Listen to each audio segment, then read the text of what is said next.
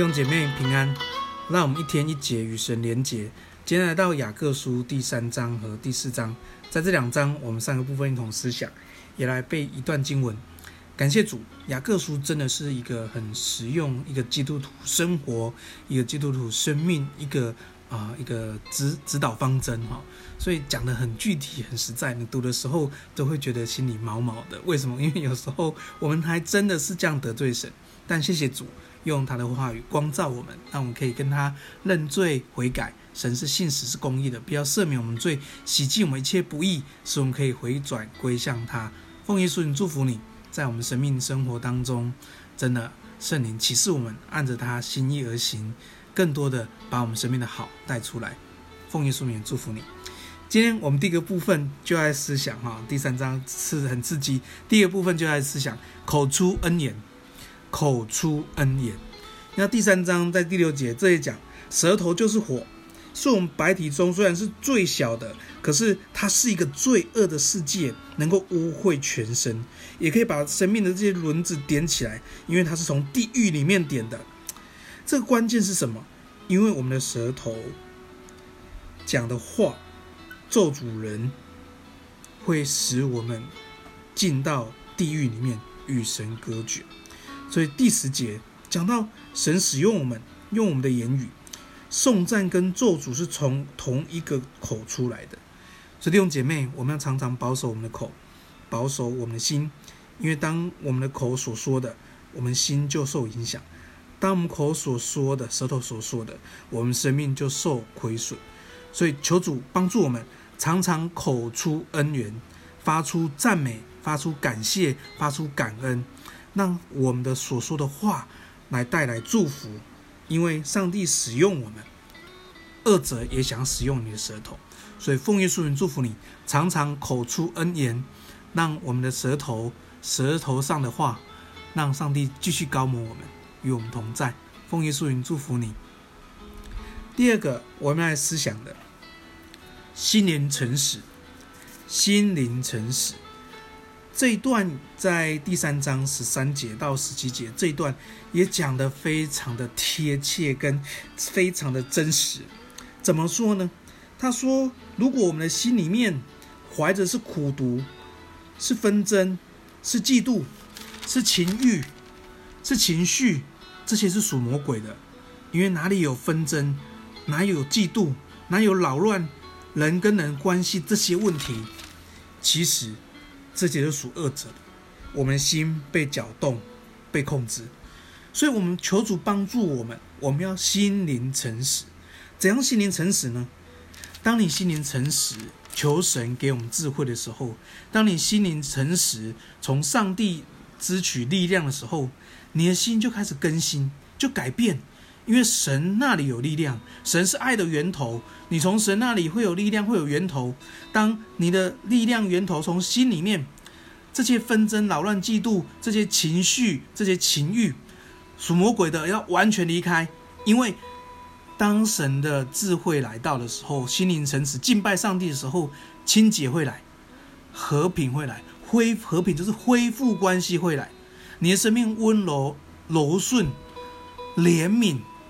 多结果子，没有偏见，没有假冒，使人和平，使人跟人恢复关系的，使我们可以原谅的人，使我们可以饶恕的人，使我们可以跟人道歉的，这些果子都会从神来，我们就有力量。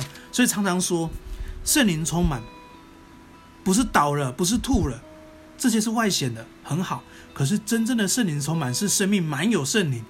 我们懂得说谢谢，我们懂得说请，我们懂得说对不起。我们懂得饶恕，这些就是生命真实圣灵的果子。所以求主帮助我们，我们心灵跟诚实，常常敬拜上帝，用心灵跟诚实敬拜神，使我们有力量更新我们生命，使我们有力量跟人人跟人的之间的关系是能够容神益人的。所以奉耶稣祝福你，从神里头有力量，心灵诚实敬拜上帝。第三个要来讲的是抵挡魔鬼，抵挡魔鬼。这更真实了。属灵征战其实不是魔鬼让你生病，不是让魔鬼让你没有成功。其实真正的属灵征战是心思里面的战场，这是很真实的。无论你是年轻人，无论你是孩子，无论你是成人，无论你是长辈，我们每一个人都在面对这个。我们要学习抵挡魔鬼。在第四章第七节特别在讲这件事情，怎么抵挡魔鬼呢？魔鬼对我们做的这些，用情绪影响我们，用情欲影响我们，用纷争，用嫉妒，用这些恶毒的影响我们的心，也影响我们的口。到底怎么样可以抵挡魔鬼，让魔鬼离开我们呢？一个关键点在第七节，当你顺服神的主权掌权的时候，你顺服的时候，你就在亲近神，因为你的心向神敞开，向恶者封闭。所以，当我们亲近神，神就会亲近我们。